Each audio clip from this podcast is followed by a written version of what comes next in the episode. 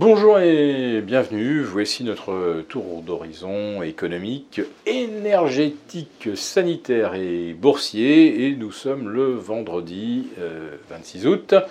Pour comprendre comment tourne la planète finance, c'est sur la bourse au quotidien et nulle part ailleurs, vous le savez. Et l'épisode du jour s'intitulera Jackson Hole, le plus grand pile ou face de l'année 2022. Alors tout le monde semble penser que euh, le symposium des banquiers centraux de Jackson Hole va nous donner les clés d'un avenir euh, ou angoissant ou radieux. Euh, radieux en tout cas, c'est certainement ce qu'anticipaient ceux qui ont fait remonter le Nasdaq de 22% depuis le 17 juin dernier, le SP de 15% et notre CAC 40 de plus de 12%. Un avenir angoissant, bah, c'est celui que nous décrit le président de la République, c'est pas nous qui faisons de l'alarmisme, non. Nous allons devoir payer le prix de la liberté, il faut s'habituer à la fin de l'abondance.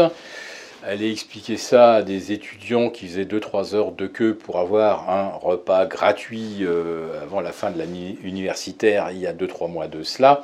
Aller expliquer euh, que les gilets jaunes connaissent l'abondance depuis des décennies.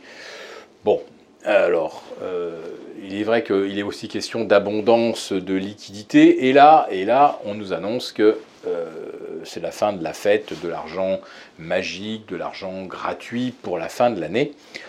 Donc, euh, manifestement, euh, quoi que nous annoncent les banquiers centraux, euh, le principe de réalité nous oblige à avoir une vision plutôt prudente de la conjoncture boursière. Mais quand nous disons prudente, vous avez compris que c'est un doux euphémisme. Nous pensons que le rebond de cet été est une des plus grandes aberrations boursières du XXIe siècle, voire peut-être même des 50 dernières années, et que euh, retour de bâton sera probablement extrêmement euh, violent. Alors, est-ce que euh, Jérôme Poel peut prendre le risque d'être celui qui met le feu aux poudres d'une grande consolidation en jouant au croque-mitaine, en annonçant une lutte sans merci à l'encontre de l'inflation? Franchement, j'ai pas l'impression. Euh, je pense qu'une nouvelle fois, il laissera en fait les marchés libres d'interpréter ses euh, propos comme bon leur semble, mais euh, il ne va pas déclencher un, un crack qui sera immédiatement considéré comme une erreur de communication. Alors ce ne sera évidemment pas la première ni la dernière. Les erreurs de communication, il les a multipliées depuis le printemps 2021 quand l'inflation a commencé à grimper et que cette inflation a été niée. On nous a balancé des narratifs euh, de hausse des prix transitoires, etc. Donc la Fed s'est trompée, trompée et encore trompée. Maintenant, euh, est-ce qu'elle peut encore nous tromper? Euh, je pense que Jérôme Poel va euh, laisser les marchés corriger par eux-mêmes et peut-être euh, euh, suite à, on va dire, des, des inputs qui ne seront pas de son fait. Alors parmi les inputs auxquels on pense directement, eh bien aujourd'hui, vous voyez le prix du mégawatt-heure qui franchit la barre des 1000 euros. Je rappelle que l'été dernier, le mégawatt se négociait en moyenne à 55 euros et 33 un an auparavant, c'est-à-dire au mois d'août 2020. Bon, à l'époque, euh, l'activité économique reprenait après les, euh, les confinements, donc on n'était pas encore en vitesse de croisière. L'été dernier, on l'était, et le mégawatt était à 55.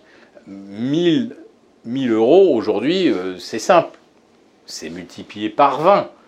Et où est-ce que ça s'arrête? Ne vous posez pas trop la question. Euh, même au-delà de 200 euh, euros le mégawatt, il n'y a, plus grand a plus grand monde pour en acheter.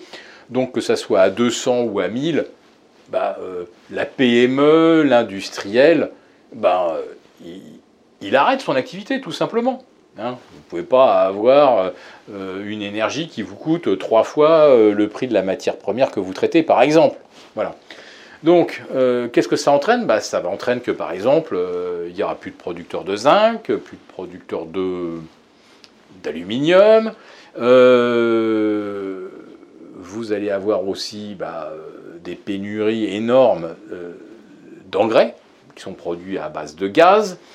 Euh, du gaz à 500 dollars euh, quand il fallait 80 dollars pour produire la même tonne d'engrais, euh, évidemment, vous arrêtez d'en produire. Et puis ceux qui doivent en acheter, les agriculteurs, bah, à, 800 ou 900 dollars la tonne, ils arrêtent également d'en acheter. Bref, ce que l'on va observer, c'est quelque chose qui, comme le disait Jamie Dimon, pourrait être pire qu'une récession.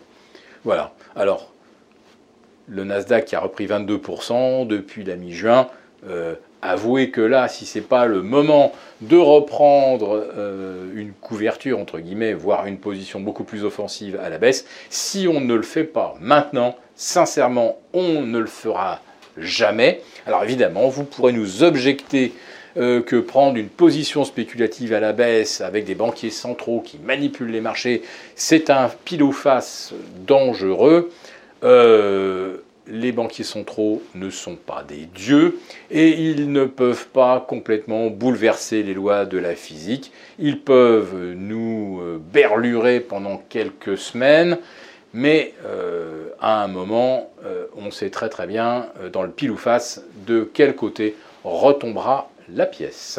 Si cette vidéo vous a plu, n'hésitez pas à nous mettre un pouce et on vous souhaite à tous un très bon week-end.